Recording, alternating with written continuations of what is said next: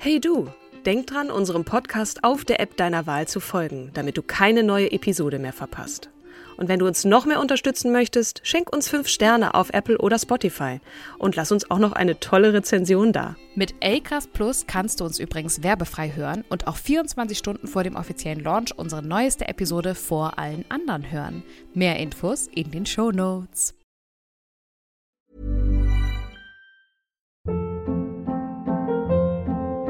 Hold up. What was that? Boring. No flavor. That was as bad as those leftovers you ate all week. Kiki Palmer here, and it's time to say hello to something fresh and guilt-free. Hello Fresh. Jazz up dinner with pecan-crusted chicken or garlic butter shrimp scampi. Now that's music to my mouth. Hello Fresh. Let's get this dinner party started. Discover all the delicious possibilities at hellofresh.com.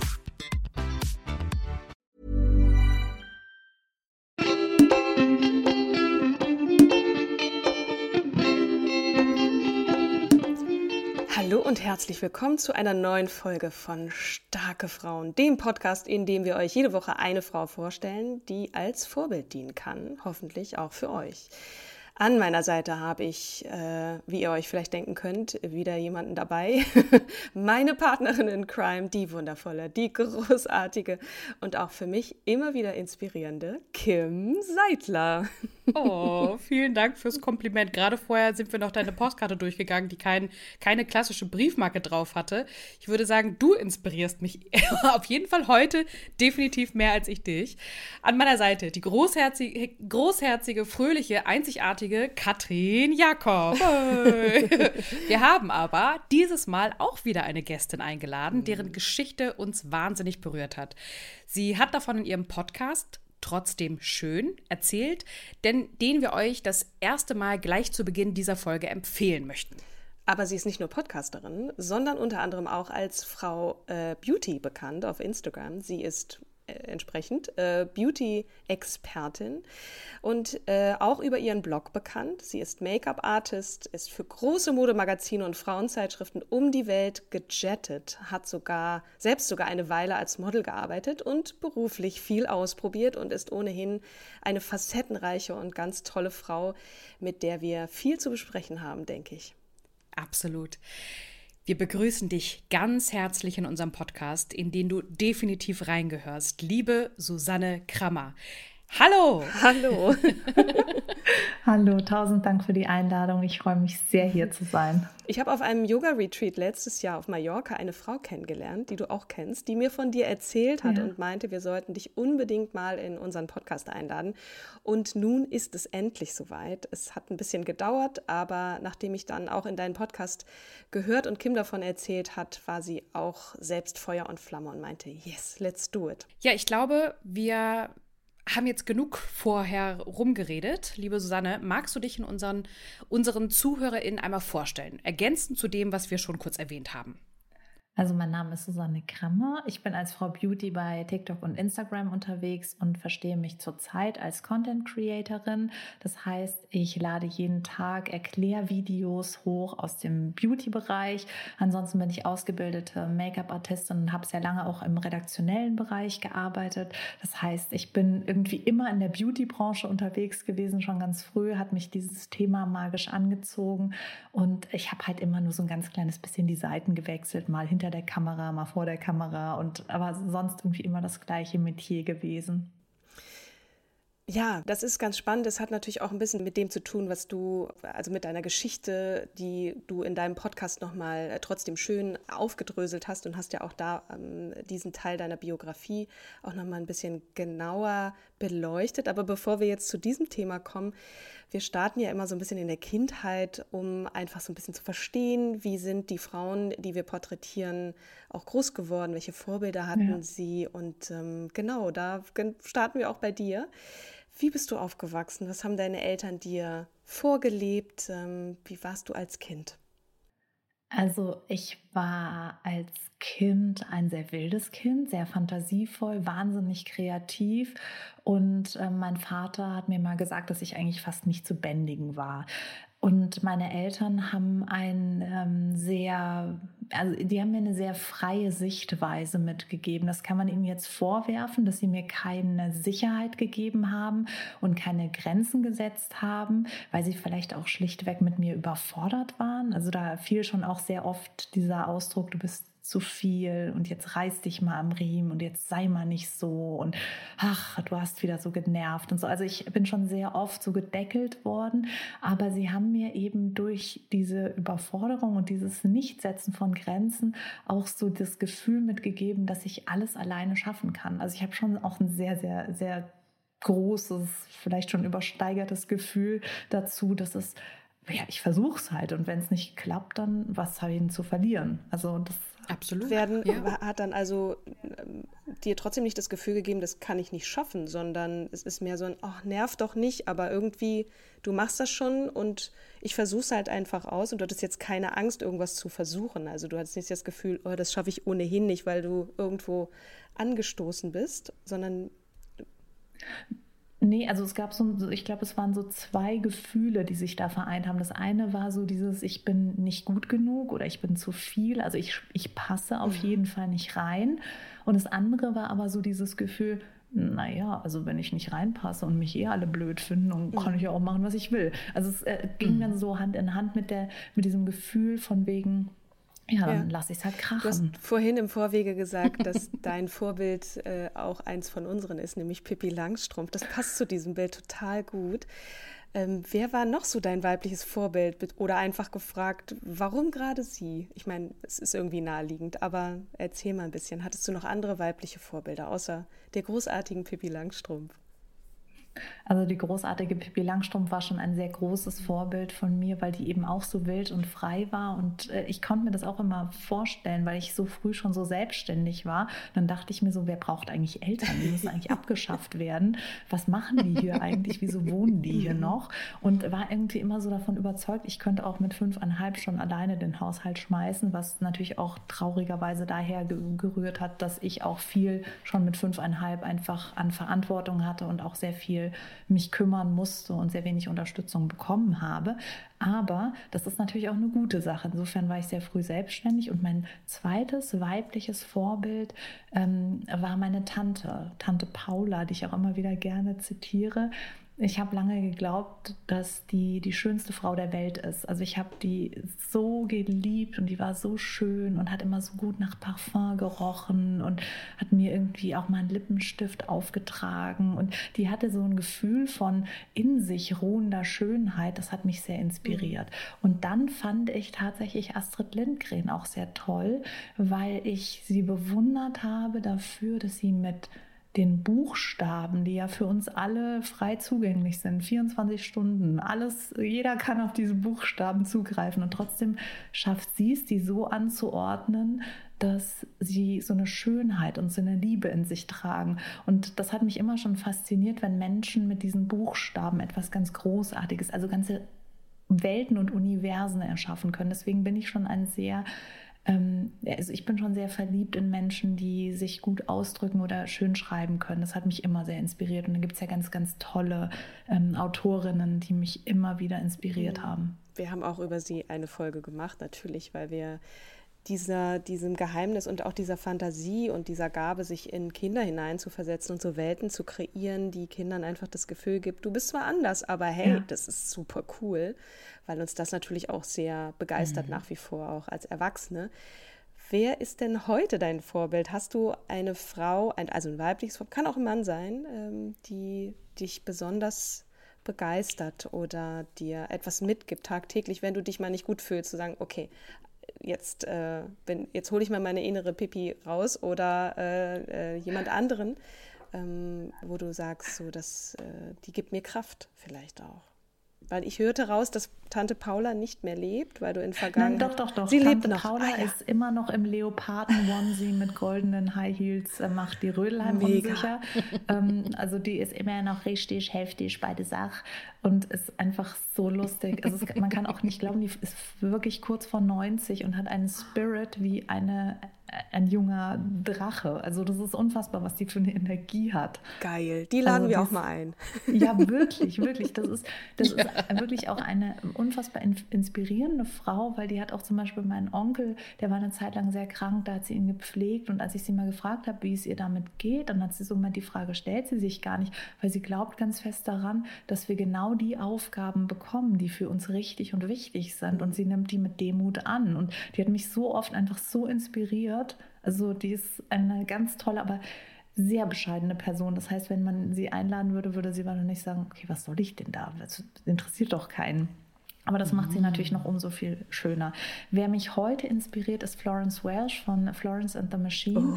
weil ich äh, einfach alles an ihr liebe. Ich finde, sie sieht unfassbar toll aus. Sie ist eine mutige Frau, die nicht irgendwie den perfekten Lipgloss und den perfekten Eyeliner trägt. Wenn die Augenringe hat, dann ballert sie sich Glitzer unter die Augen. Die hat immer die coolsten Klamotten an. Dieses unfrisierte rote Haar ist das Schönste, was es auf der Welt gibt. Und ihre Musik, die, die Art und Weise, wie sie nicht nur mit mit Worten und, und Melodien, sondern auch mit ihrer Stimme so viel Gefühl zum Ausdruck bringt, kriegt mich immer wieder. Also ich kann stundenlang Florence and the Machine hören und denke mir immer so, okay, das ist also möglich. Das kann man also mit diesen Stimmbändern vorne im Hals machen. Und wenn ich singe, hört sich das an wie eine Gießkanne, die unter Strom gesetzt wurde. Du bist aber sehr selbstkritisch. Ja, wir alle sind sehr selbstkritisch, aber ich muss sagen, äh, Florence äh, äh, Welch ist natürlich, also ich habe auch einen Girl Crush äh, on her, ja. weil die äh, nicht umsonst auch also so, so ganz eigentlich dezent ist und trotzdem ein, eine unfassbare Ausstrahlung hat, die ja auch auf Karl Lagerfeld offensichtlich äh, eine Auswirkung hatte, ja. weil er sie auch zum Teil als Muse ja bezeichnet hat. Eingangs hast du schon erzählt, du hast viel ausprobiert und wie, wie, was ist eigentlich so dein Bildungsweg? Jetzt mal ganz plump gefragt. Und der ist äh, in zweieinhalb Sätzen ähm, erzählt. Ich habe äh, Kindergartenabschluss, Grundschule habe ich auch und dann äh, Gymnasium, also Abitur und alles andere habe ich Guerilla-mäßig ähm, unterwegs gesammelt. Also ich habe jetzt keinen klassischen Studienabschluss, einen Bachelor oder sonst irgendwas. Ich kenne mich da nicht mal aus weil ich ja finde, der beste Lehrmeister ist Neugier. Und ich finde zwar das super toll, dass wir alles studieren können, wenn wir wollen, aber ich finde, nichts geht über jemanden, den so die Neugier durchs Leben getrieben hat und der so alles, was er wissen wollte, eben also ich finde ja auch, äh, viele Leute suchen immer so nach den Antworten. Ich finde die Fragen oft viel wesentlicher. Ich finde es wichtig, ja. gute Fragen zu haben. Ja, ja, total. Wenn du heute noch mal wählen könntest, was würdest du heute werden wollen? Oder was hast du noch auf, der, auf deiner Agenda? Vielleicht ist es eine bessere Frage. Also ich glaube, ich wäre doch sehr gerne auch Ärztin geworden. Das finde ich sehr faszinierend und wäre dann, glaube ich, gerne in die Psychiatrie. Also ich hätte einen Facharzt oder Fachärztin Psychiatrie gerne gemacht. Du hast ja auch dann einen systemischen Coach, hast du auch noch ja. vor kurzem oder vor, vor einigen Jahren äh, auch dann noch gemacht. Ich würde aber gerne trotzdem noch mal so ein bisschen zum, zur Karriere und zu deinem, ne? also es war jetzt, wir sind ja so ein bisschen kurz drüber hinweg, weil auch in dieser Zeit gerade, also dich hat Fashion, Make-up äh, und das und das Modeln ja auch interessiert. Du hast als Model angefangen und hast dann festgestellt, dass du eigentlich gerne mit den Make-up-Artists da lieber abgehangen hast und äh, das hat dich dann eher interessiert, als auf dem Laufsteg zu sein oder auch vor der Kamera. Ne, was war das, was war so der Punkt dabei? Wo hast du, was war die Faszination auch dabei? Und wenn du redest, ist mir auch das Wort Schönheit sehr häufig aufgefallen, mhm. dass du ne, nicht, nicht unbedingt äußere Schönheit, sondern auch die Schönheit der Worte zum Beispiel, dass es dass, dass ein wichtiger Begriff ist vielleicht in, in deinem Leben. Ähm, vielleicht magst du da mal so ein bisschen erzählen, wie das da anfing ähm, mit erstmal der äußeren Schönheit. Ja, die äußere Schönheit war ja auch was, was sich aus einem Gefühl ergeben hat, aus einer Sehnsucht, wo dazugehören zu wollen. Das heißt also, als ich so die ersten, sage ich mal, Baby-Steps in dieser Branche gemacht habe, auf dem Laufsteg und vor den vom Fotoapparat sozusagen, wobei heute sagt man das jetzt nicht mehr, ähm, Kamera obscura, nee, ganz so alt bin ich nicht. Ähm, aber der, der Punkt war einfach, dass ich dieses transformativ-künstlerische immer toll fand. Mhm. Also mich hat das wenig interessiert, ob jetzt jemand hübsch, schön, äh, sonst irgendwas ist, sondern ich fand, je wilder und je experimentierfreudiger das war, umso toller fand ich das. Und das hat mich so am Leben gehalten. Wie werden Fotos gemacht? Wie werde ich da inszeniert? Wie ist die Mode? Und für mich hat es immer erst richtig seinen Abschluss gefunden über Haare und Make-up. Ich finde, wenn jemand coole Klamotten trägt, dann hat dieser jemand coole Klamotten an. Aber also nehmen wir mal an, ich habe jetzt ein, ah, ich habe das weiße Kleid von Marilyn Monroe an, was sie, was sie dieses klassische, mhm. ikonische Kleid, ja. was sie anhat an der Stelle, wo dieser Wind von Stoß von siebente kommt. Jahr war das, glaube ich, ne? Ja. ja, auf jeden Fall, dieses weiße Kleid habe ich an und gehe da jetzt mit meinen geglätteten braunen Haaren ungeschminkt auf die Straße. Dann wird jeder sagen, die Frau hat ein hübsches weißes Kleid an. Habe ich aber diese gewellten blonden kurzen Haare, habe ich das, äh, den, den Schönheitsfleck an der richtigen Stelle, ihr Make-up sofort ist die Assoziation da, weil der Kopf aus der Mode rausschaut. Und das ist nämlich genau das, wo es dann eben, wo der Schwindel auffällt, wo gezeigt wird und auch ein Statement gesetzt wird. Weil wenn wir jetzt mal wieder zurück zu Florence Welsh gehen, die hat ja überhaupt gar keine Ambitionen, sich zu schminken oder zu verstecken oder zu verändern aber sie hat trotzdem Gucci-Kleider an. Und das ist natürlich dann auch ein Statement, weil sie sagt im Prinzip, ich scheiß auf alle eure Beauty-Standards.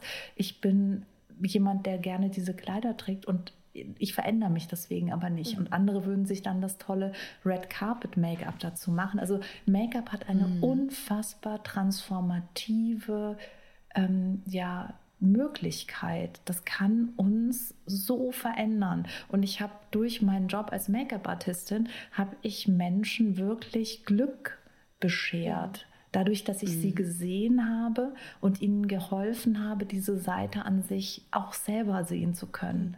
Also es war so oft so, dass wenn ich, wenn ich Frauen geschminkt habe, die jetzt nicht gerade Model waren, aber selbst wenn ich Schauspielerinnen geschminkt habe, haben die sich in, danach im Spiegel angeschaut und haben so wirklich bewundernd gesagt, so wow, mhm. ich sehe aber toll aus, wow, cool, mhm. das habe ich mir noch über, was, das steht mir aber gut.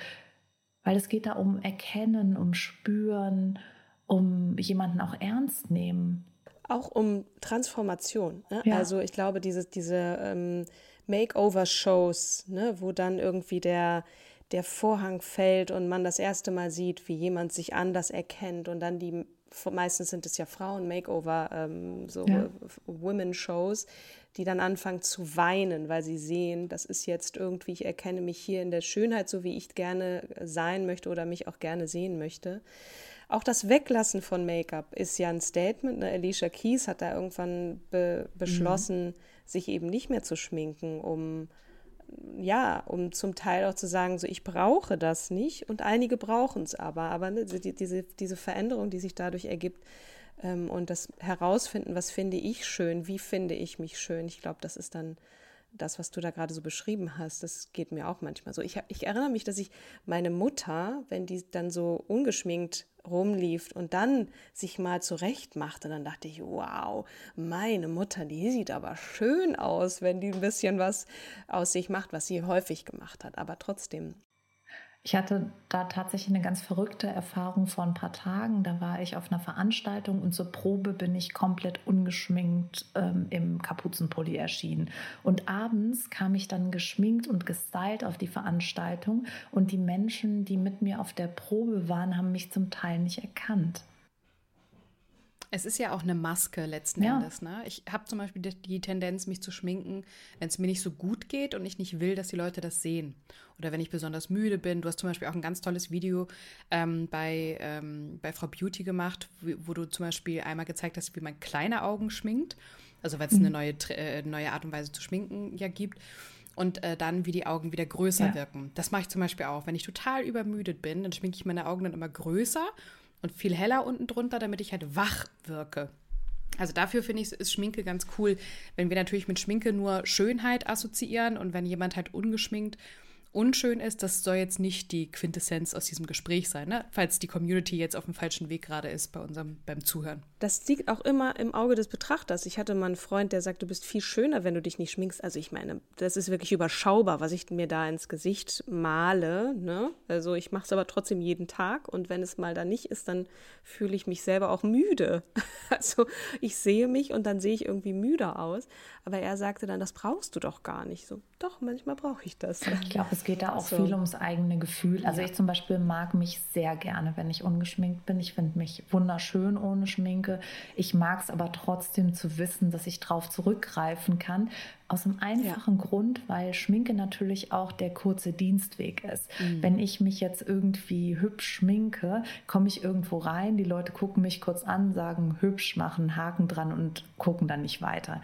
Die Menschen, mhm. die ungeschminkt irgendwo auftreten, die geben im Prinzip an den Betrachter die Verantwortung ab, entdeck mich, finde raus, wer ich bin. Das ist kompliziert mhm. und ich glaube, deswegen mögen das ganz viele Menschen nicht, ungeschminkt zu sein, weil man dann auch ein Stück weit in gewissen Gesellschaften unsichtbar wird, weil es eben mhm. nicht mehr so einfach ist und das Hirn mag es halt einfach. Das hat gerne eine Headline und Schminken ist im Prinzip die Headline zu unserem Tagesgefühl.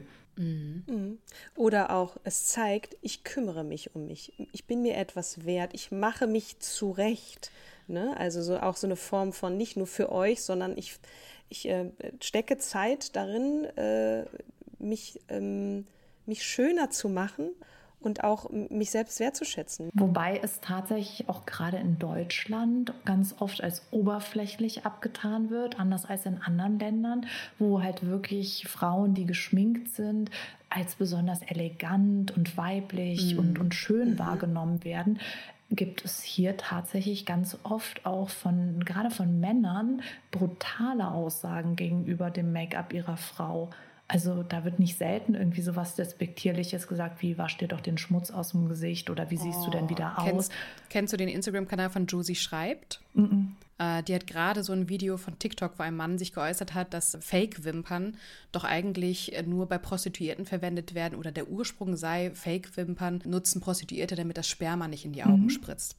What the hell? Es ist aber tatsächlich das, was ich auch in meiner Ausbildung kennen, also gelernt habe. Was? Ja. Ähm, ich kenne das nur von Tijen Onaran, die ja äh, häufig, ne, die hat jetzt einen eigenen Lippenstift ja. auch entwickelt mit, mit Douglas und in, in einem Business-Kontext ähm, auch ja sehr gerne bunte, auffällige Farben trägt, ne? was äh, ihr immer wieder gespiegelt wurde, dass man das doch nicht mache, Frau auch nicht. Mhm. Wenn man ernst genommen werden möchte, dann so, und, und mit den Männern mitspielen, ne? dann sollte man doch gedeckte Anzüge tragen und schon gar nicht so einen knallroten Lippenstift. Und rot sowieso, die Farbe steht ja auch. Rot. Ne? Ja. Wahnsinn. Aber sich schön machen. Vielleicht finden wir jetzt so einen ganz äh, komischen Übergang. Ich wollte noch nach MeToo fragen. Wird man objektiviert, wenn man ein Model ist? Ne? Also ist man eine Frau, auf die geschaut wird, die bestimmten Maßen entsprechen muss und so weiter? Ähm, hast du da auch Erfahrung gemacht, dass ähm, Männer sich da offensichtlich eingeladen fühlten, ähm, dich irgendwie anders zu behandeln? Ich sage es jetzt mal neutral. Also hast du MeToo-Erfahrungen ähm, gemacht? Ja, habe ich, aber die haben sich immer aufgelöst. Also ich hatte mehrere Momente, die ganz übel hätten ausgehen können. Ich kann mhm. ja mal einen Augenblick erzählen. Da war ich auf einer Reise in Amerika auf einem Fotoshooting und ähm, wir hatten Zeitverschiebung und der Fotograf hatte wahnsinnige Probleme mit sich und mit Drogen und mit allem, was irgendwie im Leben stattfindet. Oh also der hatte irgendwie gerade war zum dritten Mal Vater geworden. Er hat so richtig gestruggelt und den ganzen Tag am Set war der schon höchst auffällig. Und ich habe das, weil als Make-up-Artist ist man nicht selten auf der Set-Psychologe. Also man muss irgendwie auch oft so vermitteln zwischen Fotograf und Model. Mir war das immer eigentlich relativ wichtig und manchmal ist es einfach schlichtweg nicht möglich, da die Wogen zu glätten. Dann eskaliert das und dann wird man vom Kunden in die Schranken gewiesen, dass man ja sowieso nur der blöde Make-up-Artist ist und gar nichts zu melden hat. Aber bei dieser Reise war es eben sehr auffällig, dass, der, dass dem Fotograf nicht gut ging. Und ähm, ich habe mich so ein bisschen um den gekümmert. Ich habe ihm einfach gesagt, so hey, komm, jetzt machen wir mal das und dann das und dann das und habe ihm versucht, so eine Struktur zu geben. Das hat er ein bisschen falsch interpretiert und hat dann nachts, und man muss dazu dazu sagen, es kann ja immer was passieren. Es ist auch nicht selten mir schon auf Reisen passiert, dass mitten in der Nacht irgendwie ein Model geklopft hat, weil es dachte, es geht jetzt schon los mit dem Schminken oder sowas. Und plötzlich klopft es an meiner Tür und ich bin hochgeschreckt, war mitten in der Nacht, habe die Tür aufgemacht und der hat mit einem wirklichen Stoß die Tür aufgemacht und ist nicht nur ins Zimmer reingekommen, sondern hat mich umgeworfen und auf mein Bett geschmissen und lag auf mir. Und das war so ein Moment, wo ich mir dachte, okay, was mache ich jetzt? Das war wirklich, das war ein langer Augenblick. Es ging auch erstmal gar nichts. Also der hat nichts gemacht, außer auf mir zu liegen und mir so in den Hals zu atmen. Aber es war sehr, sehr unangenehm. Und ich dachte mir dann noch so, oh Gott, du hättest doch irgendeinen Selbstverteidigungskurs mal machen sollen. Was hinkst du denn da immer mit den Punks ab? Du hättest mal wirklich irgendwas machen. Also ich habe wirklich in dem Moment war ich so ganz selbstkritisch und dann habe ich gar nichts gemacht und der fing dann bitterlich an zu weinen. Mhm. Und ich dachte noch in dem Moment, das ist echt übergriffig, was er hier gerade macht. Aber ich hatte auch so eine Empathie, weil dem ging es halt ganz klar nicht gut. Und ich habe den dann noch ganz lange in den Arm genommen und habe halt einfach so gemeint, so hey, es wird schon wieder.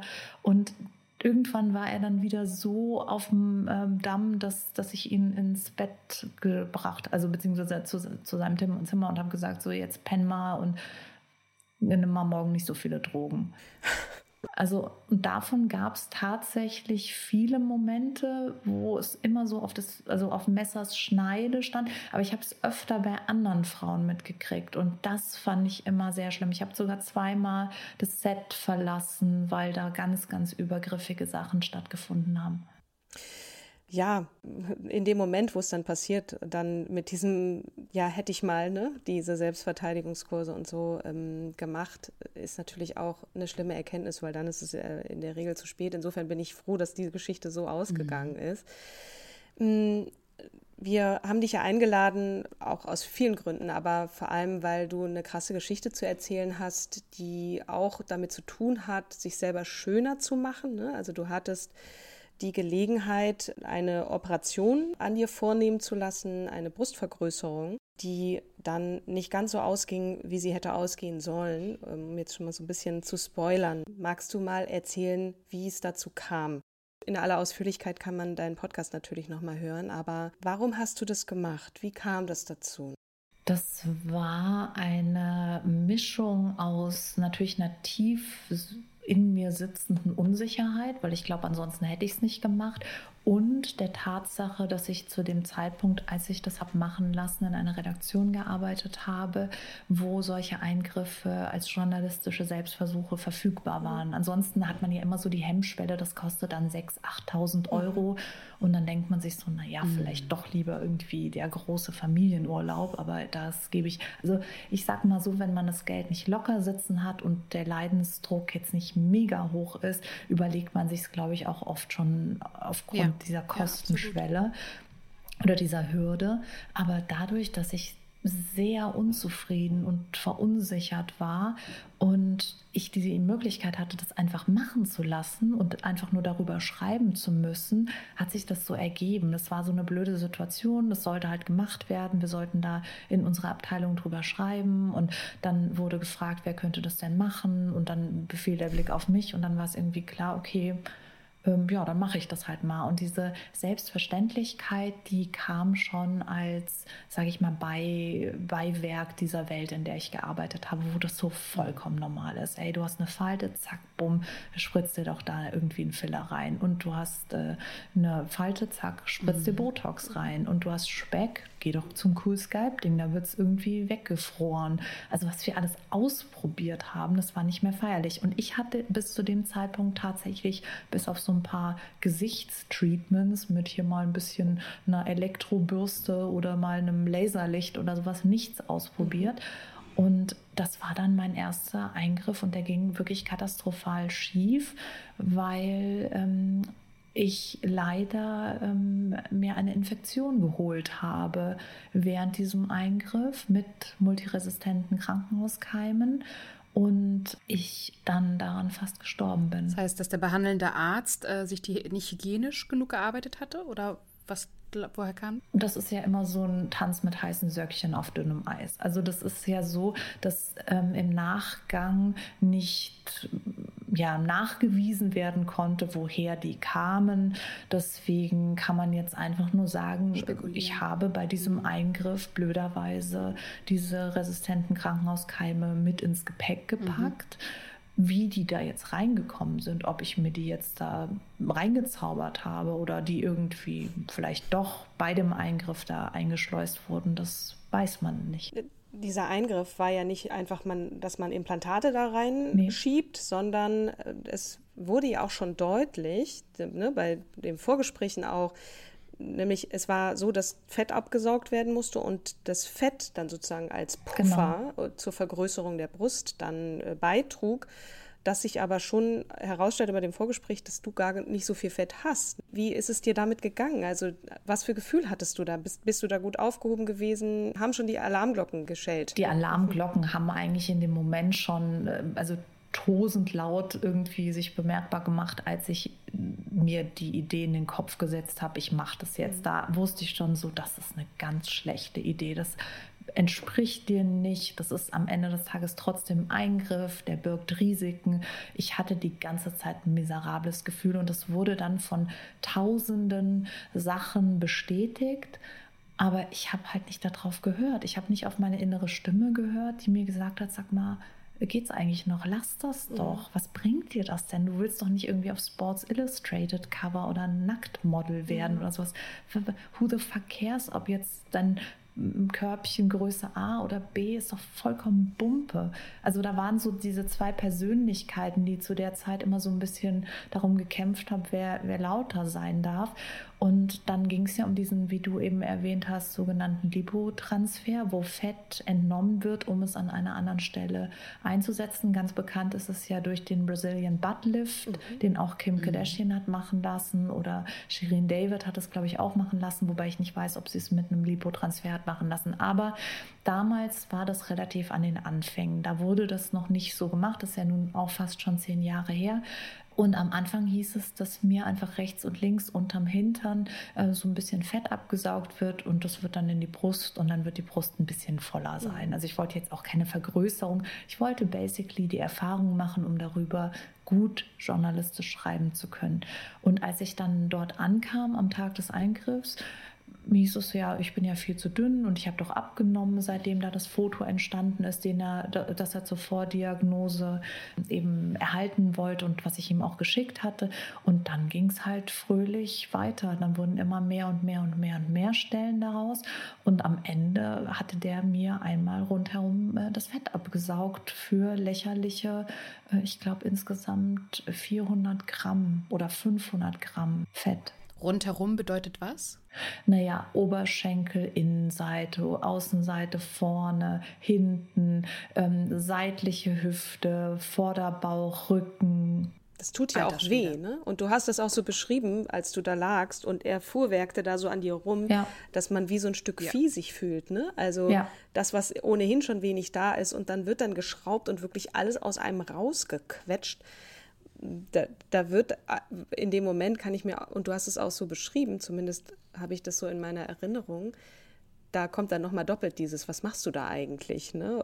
Für was? Es kommt ja dann dazu, dass du sehr, sehr krank wirst, ne? Und auch, ja. auch lange das Gefühl hast, ich muss jetzt hier noch so lange kämpfen, weil es kann jetzt nicht sein, dass das zur Folge hat, dass ich mir diese Brüste wieder ab, also komplett abnehmen lassen ja. muss führ uns da noch mal so hin. Wann kam der Punkt, wo du genau wusstest, ich, ich, ich, ich, ich kann nicht mehr. Es ist, ich, mein Leben äh, hängt an, am seidenen Faden. Das hat leider viel zu lange gedauert. Also wenn ich ähm, noch mal in einer ähnlichen Situation wäre, ich würde sehr viel früher reagieren, weil was sich da entwickelt hat, war im Prinzip eine sehr, sehr, sehr starke und schwerwiegende Brustentzündung auf beiden Seiten, die also wirklich die, das war keine leichte Entzündung mehr, sondern ich hatte wirklich über Wochen hohes Fieber bis hin zu einer Sepsis, die sich dann entwickelt hat. Aber so richtig gemerkt, dass ich keine Chance habe, sondern mich dem ergeben muss,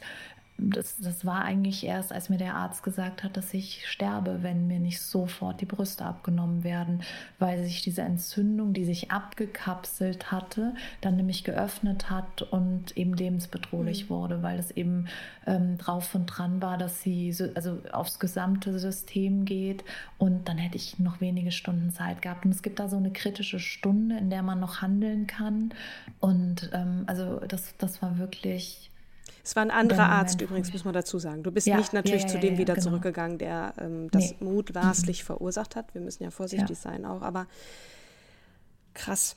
Ja, also das war ja auch diese eine Stunde, ne? Das ist nicht viel Zeit. So, ne? Äh, zum Glück warst du da im Krankenhaus. Ihr musstet da so lange warten. Der Arzt war ja gar nicht da. Ja. Und dein Freund hat gesagt, komm, wir warten jetzt noch so lange. Es wird jetzt so lange nochmal gehen. Ja. Du wärst nach Hause gegangen mhm. und der Weg ins Krankenhaus zurück hätte zu lange gedauert. Mhm. Ne? Also ja.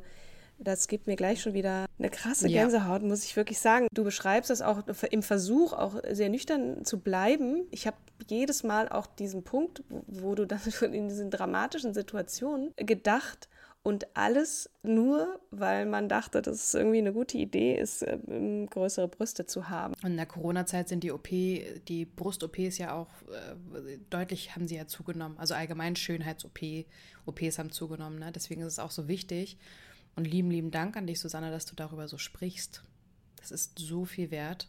Ich hoffe auch, dass unsere Community das sehr zu schätzen weiß und hoffentlich kriegen wir so zwei, drei Frauen nochmal dazu bewegt, äh, den Termin zu stornieren.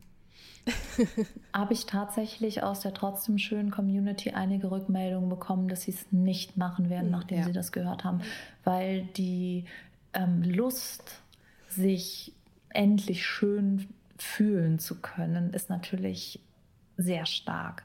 Und ich kann das auch nachempfinden. Und ich bin auch niemand, der das kategorisch verteufelt. Ich finde, das darf jeder Mensch für sich selbst entscheiden. Ich werde nicht auf die Straße gehen und sagen, es gehört abgeschafft, das darf nicht mehr oder sonst was. Nur die Risiken müssen bekannt sein. Und ich finde, die Konsequenz hört nicht auf, wenn es schief geht, weil wenn ich mir darüber klar bin, dass ich auch bei so einem Eingriff sterben könnte oder an den Folgen des Eingriffs, dann muss ich mir ja auch vorstellen, wie geht es meinen Kindern, die ohne mich aufwachsen, Richtig. wie geht es meinem Mann, den ich zurücklasse. Also dieses, die Konsequenzen bis äh, an den Rand der Unendlichkeit mal wirklich zu Ende denken und dann überlegen, und ist es wirklich, wirklich all das mhm. wert, wenn das jetzt passiert? Die Statistik ist auch krass, ne? Du hast es, glaube ich, gesagt. Eine von 3000. Ich finde das gar nicht so. Äh, Habe ich richtig in Erinnerung, ne? Ein, ja. Also, das finde ich nicht so wenig. Sterben bei diesem Eingriff. Ne? Und das ganz viele haben massive Nebenwirkungen. Und das geht ja los mit, dass ähm, dieser Lipotransfer, der kann halt so knorblig werden, wenn das Gewebe sich dann da irgendwie, ähm, das, also in, in der Brust festwächst, kann es sich trotzdem ganz knorblig und widerlich anfühlen. Mhm. Also da gibt es ja so milde Formen von mh, äh, nicht so toll geworden bis hin zu ähm, Ölzysten und Nekrose und was nicht allem. Und da muss ich ganz ehrlich sagen, dass ähm, war mir so nicht klar. Ich war nicht gut genug aufgeklärt worden mhm. im Vorfeld. Und damals gab es noch nicht so viel Literatur, nicht so viele ähm, Erfahrungsberichte, dass ich darauf hätte zurückgreifen können. Mhm. mhm. Und natürlich, klar, im, im Bogen, wo, also diesem Aufklärungsbogen, da stand das natürlich ja. auch irgendwie alles drin. Ja, man liest sich den dann aber auch nicht ganz so durch, wahrscheinlich, ne? Weil man denkt sich so, okay, ich will das Produkt haben, ich gehe da jetzt einmal durch. Und ja, es ist risikobehaftet, aber naja. Ja. Das Vertrauen auch, da wird schon ein Arzt sein, der ja. das gut macht. Und das ist ja wie AGBs. Mhm, ja, ja, ja genau. alles klar gelesen, check, check, check. Mhm, was soll schon passieren? Und du hast ja auch beschrieben, diese Ärzte, die, die Schwester, eine Schwester, die dann gesagt hat, ja, also ganz fantastisch. Ja. Da hat es natürlich auch noch Leute um sich herum, die dann alle noch gesagt haben, ja, ist das wunderbar und hier habe ich so ein paar kleine Knötchen, aber ansonsten ist sie doch super aus. Ne? Ja, und, und man, man vertraut. darf nicht vergessen, das ist auch Teil dieser wahnsinnigen Arroganz, ähm, in der ich mich damals bewegt habe, weil du natürlich auch denkst, ich bin doch Journalistin, er macht es ja jetzt hier gerade für ein Heft, der wird sich ja wohl, also da wird mhm. jetzt alles gut gehen, das können die sich ja gar nicht leisten, mhm. wenn hier was schief geht. Ja. Und dann ist man natürlich auch erfolgsverwöhnt, weil ich hatte da bis zu dem Zeitpunkt von niemandem gehört. Und es war ja auch dann die, die Scham und die Schande, dass ich mir dachte, ich kann jetzt gar niemandem erzählen, dass das bei mir nicht geklappt hat, weil dann wissen es ja alle, dann wissen ja alle, dass ich keine mhm. Brüste mehr habe. Wie mhm. peinlich. Und heute, ich merke das schon, wenn ich jetzt auf Veranstaltungen gehe, gibt es zwei Sachen. Erstmal den obligatorischen Check. Blick auf die Brust, den hatte ich vorher nie, mhm. weil ich hatte nie große Brüste. Jetzt, wo ich keine mehr habe, werden sie angeschaut. Und dann gibt es auch wirklich Menschen, die mitten auf dem roten Teppich, mitten auf einer Veranstaltung zu mir kommen und sagen, Mensch, ich habe es gehört, so schlimm, ich musste so schlimm weinen, als du deine Kinder verabschiedet hast, so krass und oh Gott. Und das ist dann wirklich auch mir schon passiert, dass Leute dann mitten auf Veranstaltungen bitterlich angefangen haben zu weinen. Weil sie dich gesehen und ich haben? dann, ja, weil, weil sie irgendwie das so ergreifend fanden. Und das kann ich natürlich verstehen, mhm. aber es sprengt so eine Party natürlich auch ein bisschen, wenn dann jemand bitterlich weint. Also ich kann es nachvollziehen, weil es ging mir ja auch gerade so. Ne? Retraumatisiert dich das eigentlich? Also ich muss sagen, dass mich manche Begegnungen retraumatisieren. Da bin ich nicht ganz frei von. Ich habe zum Beispiel neulich äh, in Zusammenarbeit mit einer Redaktion etwas erstellt, wo dann eine Redakteurin sehr harsches Feedback zum Podcast gegeben hat. Das hat mich getroffen, weil ich dachte, ich erzähle einfach meine Geschichte. Ich will keinen Preis dafür. Ich bin keine Preisträgerin, die ausgezeichnet wurde für besonders feinfühlige Geschichtenerzählung oder sowas. Das bin ich alles nicht. Ich bin einfach ein Mensch, der seine Geschichte teilt und wurde da irgendwie so zerlegt, als wäre ich jetzt irgendwie beim literarischen Quartett mhm. gelandet. Mhm. Und das fand ich so ein bisschen sehr verletzend, weil dann mir gesagt wurde, ich wäre doch einfach gestrickt und das könnte doch wohl nicht sein und so weiter und so fort. Und das hat mich dann sehr getroffen, ja. weil ich mir dachte, am Ende des Tages ist es immer noch etwas, was mir passiert ja. ist. Und als ich die Folge aufgenommen habe, wo ich von dem Eingriff erzähle, von, von dem, Katrin, was du auch gerade gesagt hast, ich musste kurz pausieren, weil ich dachte, ich muss mich übergeben, mhm. weil ich bin in diesen Situationen drin. Ich sehe das vor mir, ich höre das, ich höre seine Stimme, ich höre, äh, wie diese, dieses Gerät das Fett absaugt mhm. und ich spüre noch die Schmerzen. Das ist nicht nur eine Geschichte. Ja. Und wenn mir Menschen dann sagen, Mensch, ich habe mich jeden Sonntag immer mit Kakao und Keksen auf die Couch, das war mein Wochenhighlight, wenn ein neues Kapitel kam, dann dachte ich mir so, ja, meine Kinder können jetzt noch nicht darüber sprechen, ohne dass ihnen die Tränen runterlaufen, mhm. weil die ihre Mama fast verloren haben. Und ich schäme mich immer noch dafür, dass ich ihnen das zugemutet habe. Das ist ein bisschen größer. Ja. Und mhm. natürlich ist es, glaube ich, trotzdem so, dass die Menschen mich heute sehen und kein ähm, kein Opfer erleben und niemanden erleben, der sich von dieser Geschichte hat definieren und bestimmen lassen. Und dann denken die natürlich auch, dass ich das komplett abgeschlossen habe. Aber das geht ja gar nicht. Das mhm. ist ja einfach ein Teil meiner Geschichte. Richtig, absolut. Danach, also du hast überlebt, ne? danach wacht man ja nicht auf und springt aus dem Bett und sagt, juhu, endlich wieder da, das Leben geht weiter. Du bist ja dann trotzdem erstmal zurück wieder in deinen alten Job, auch ja. in, zum alten Arbeitgeber. Wann kam so der Moment, okay, also erstens, mir geht es gar nicht gut und zweitens, ich bin hier falsch. Wie lange hat es gedauert? Weil offensichtlich ist ein Zurück zum Alten nicht möglich mhm. gewesen. Ne? Das war die, die, der wahnsinnige Wunsch nach Normalität. Ich mhm. wollte eigentlich zurückspulen. Ich wollte zurückspulen an den Tag, wo ich diese blöde Entscheidung getroffen habe. Und ich wollte einfach, dass es wieder so ist wie früher. Und deswegen habe ich auch erstmal alles genau so gemacht. Ähm, war relativ schnell wieder überall in jedem Flugzeug, auf jeder Fashion Week und habe mit niemandem darüber gesprochen. Dachte, das hat sich doch jetzt, ich habe doch überlebt, ist doch alles gut. Und das war es aber nicht. Es, ich, es hat sich von Anfang an nicht wie ein, äh, sage ich jetzt mal, freudvolles Erlebnis angefühlt. Ich bin aufgewacht und ich war erschöpft von diesem Kampf und ich war erschöpft von allem und ich habe mich wie tot gefühlt innerlich und habe alles versucht, dass ich dieses Leben, das mir da wieder geschenkt wurde, dass ich das jetzt kultiviere, zu schätzen weiß und auskoste. aber es ging nicht. Und irgendwann kam dann die Vollklatsche, wo ich einfach gemerkt habe, irgendwas stimmt nicht mit mir. Ich habe Fluchtverhalten gespürt. Ich bin ähm, nach Hause gerannt, weil ich das Gefühl hatte, ich habe Energie von 100 Menschen in einem Körper. Ich habe das Gefühl gehabt, ich brenne lichterloh.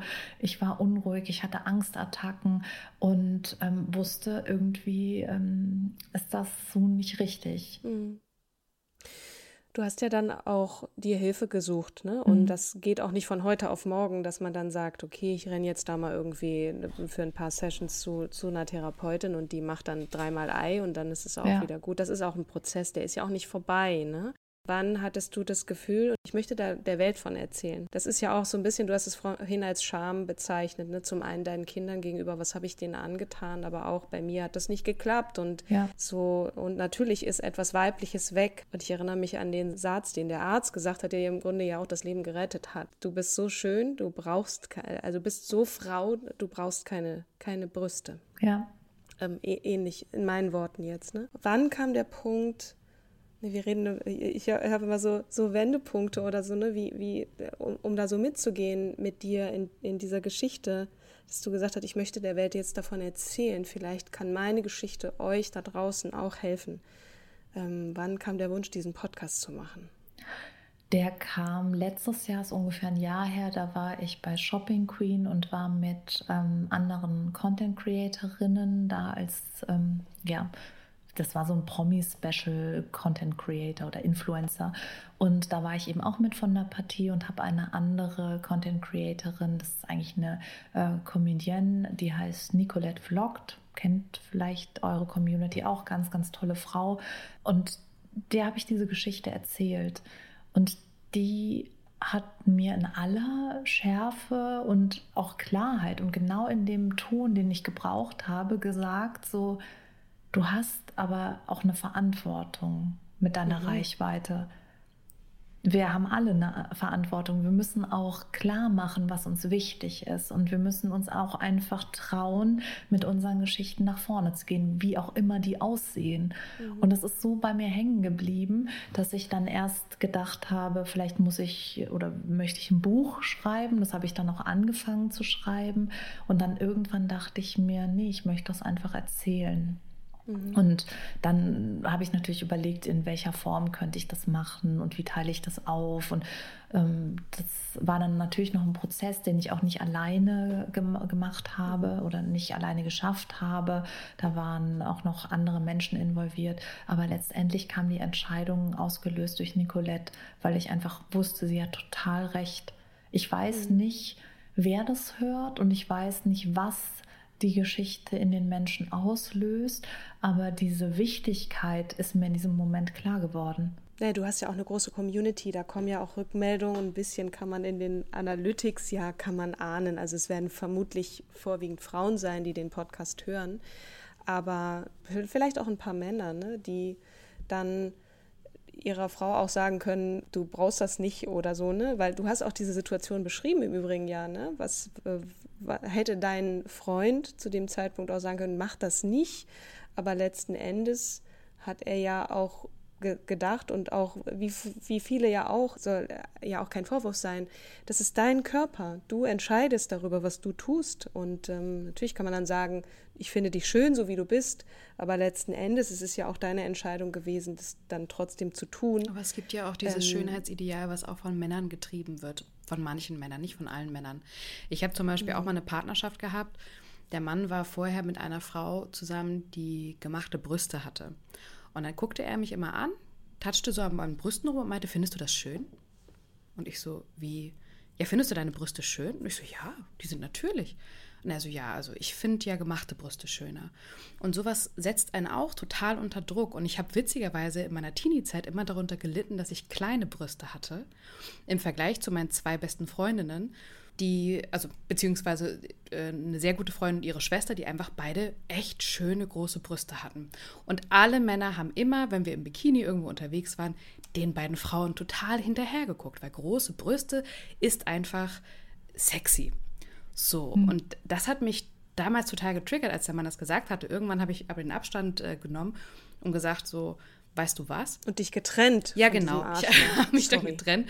Und er hatte, er war so zwei Meter groß und ging immer so ein bisschen krumm. Und da habe ich gesagt, weißt du was? Ähm, so, ich ja, ich, also ach so, dann wollte er auch noch, dass ich abnehme, fünf Kilo bitte abnehmen, dann bin ich seine absolute Traumfrau. Und dann habe ich immer gesagt, weißt du was, ich bin, äh, ich bin vielleicht fett, ich kann abnehmen, du, du siehst aus wie der Glöckner von Notre Dame, was kannst denn du machen?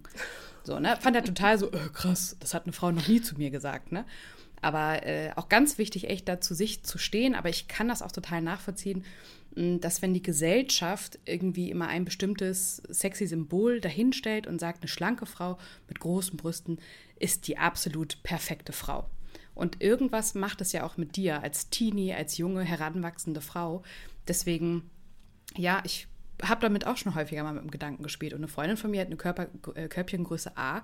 Mit der habe ich natürlich immer so, okay, wo kann man denn so eine OP durchführen? In Istanbul ganz besonders äh, günstig, aber immer irgendwie was zwischen, zwischen äh, 6.000 und 8.000 Euro, so wie Susanne halt auch gesagt hat. Deswegen habe ich es nie gemacht. Ich habe mich dann entschieden, dick zu werden. Dadurch habe ich große Brüste bekommen. Das ist der beste Plan, Kim. Oder? Oh Gott. Also mir ging es zum Glück nicht so. Ich hm, hatte auch nie einen Freund, der gesagt hat, das, das ist aber nicht schön, sondern da hatte ich vielleicht auch einfach Glück. Ich weiß es nicht. Ich, ich habe das Gefühl, da ist noch ein nächstes Kapitel, also dass wir hier noch nicht am Ende sind, nee. dass wir über was ist eigentlich Schönheit mhm. und welche, welche Schönheitsideale werden vermeintlich von Männern oder auch von Frauen getrieben. Ich habe das Gefühl, manchmal sind auch Frauen untereinander sehr hart ja, ja. miteinander und dass es dann häufig die Männer sind, die sagen, ach wieso, du brauchst das doch gar nicht, aber das ist nur mein Eindruck. Ich würde vorschlagen, dass wir uns wieder treffen, Susanne, und wenn du magst, mit uns dieses Thema nochmal gesondert diskutierst, weil da ist, glaube ich, auch noch ganz viel drin, was viele von uns beschäftigt, ob Männer oder auch Frauen. Ich war übrigens vor, äh, vor ein paar Tagen bei, bei habe mir meine äh, Zornesfalte botoxen lassen bei meiner Frauenärztin, was ich immer mal mache, weil ich finde, das sieht sonst so. Ja, die Frauenärztin hat dann eine, ähm, ja, die, die kann das, die hat eine Ausbildung dazu. Und äh, im Wartezimmer saß ein Mann und der war dann als nächstes dran. Und erst dachte ich so, huch, der ist mit seiner Frau hier. Aber nein, er kam zum Botoxen. Das heißt, es machen auch Männer. Will sagen, auch ich mache das und würde gerne mit euch in der nächsten Folge, in der wir uns treffen, nochmal gesondert drüber sprechen an dieser Stelle erstmal ganz, ganz lieben Dank, Susanne, dass du deine Geschichte geteilt hast. Wir können jetzt auch wieder, wie eingangs schon erwähnt, nur auf deinen Podcast verweisen, der in der zweiten Staffel ist, in der es vorwiegend darum geht, wie es dir jetzt geht, was danach passiert ist. Und es ist auch nochmal eine sehr berührende und auch wichtiges Kapitel dazu noch, äh, oder mehrere Kapitel weil das Überleben alleine jetzt nicht zu diesen Luftsprüngen geführt hat, sondern im Gegenteil, das braucht auch Zeit, bis es, bis es verarbeitet ist. Und ähm, mhm. da nimmst du uns mit auf diesen Weg und ähm, das kann ich auch nur wirklich jedem ans Herz legen, ja. sich das mal anzuhören. Großer Shoutout an deinen Podcast, trotzdem schön. Und auch auf deinen Instagram-Kanal. Ich Dankeschön. liebe diesen Instagram-Kanal, weil ich immer wieder neue Sachen lerne. Ähm, Frau mhm. Beauty. Da könnt ihr auch gerne ja. mal vorbeischauen. Und liebe Grüße an Anne, die äh, den Impuls gegeben hat, den Kontakt zu dir zu suchen. Grüße gehen raus. Vielen Dank. Magst du vielleicht noch eine Botschaft an unsere Community richten, was ähm, so die famous last words für diese Folge, ähm, wenn das möglich ist überhaupt?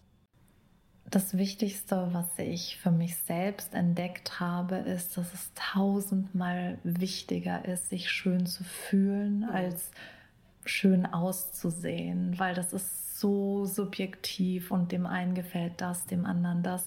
Das heißt, wer diesem Ideal hinterher eifert, wird eine innere Leere früher oder später finden. Und das ist es einfach nicht wert. Also die Augen schließen und sich darauf zu verlassen, dass wir zwar unterschiedlich aussehen und unterschiedlich sind, aber alle auf unsere Art und Weise wirklich wunderschöne Menschen sein dürfen. Und ich glaube, wenn wir das Leben so auskosten, wie wir es können, das heißt, uns respektvoll begegnen, lachen, füreinander da sind, warmherzig miteinander umgehen, boah, dann werden wir alle so schön. Das waren wirklich woman. famous last words. genau. Vielen, vielen Dank, äh, liebe Susanne. Und äh, ja, Kim, ich, mir fehlen jetzt so ein bisschen die Worte. Ich glaube, wir, wir hören jetzt einfach hier genau. mal auf. Und, wir sehen uns ja äh, auf jeden Fall wieder und hören uns auf jeden Fall wieder. Seid genau. gespannt. Danke. Es war ganz, ganz schön. Vielen Dank. Dann danke auf jeden Fall fürs Kommen, euch da draußen fürs Zuhören. Äh, seid lieb zueinander. Mhm. Äh, ihr seid schön. Und äh, danke an dich, Kim, äh, wundervolle Kim. Und bis zum nächsten Mal. danke an euch beide auch. Tschüss. Tschüss.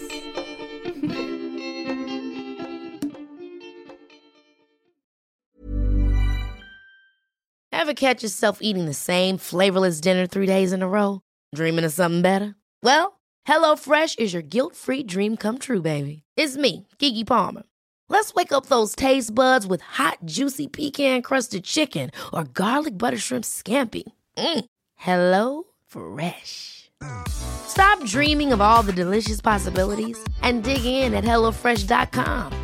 Let's get this dinner party started.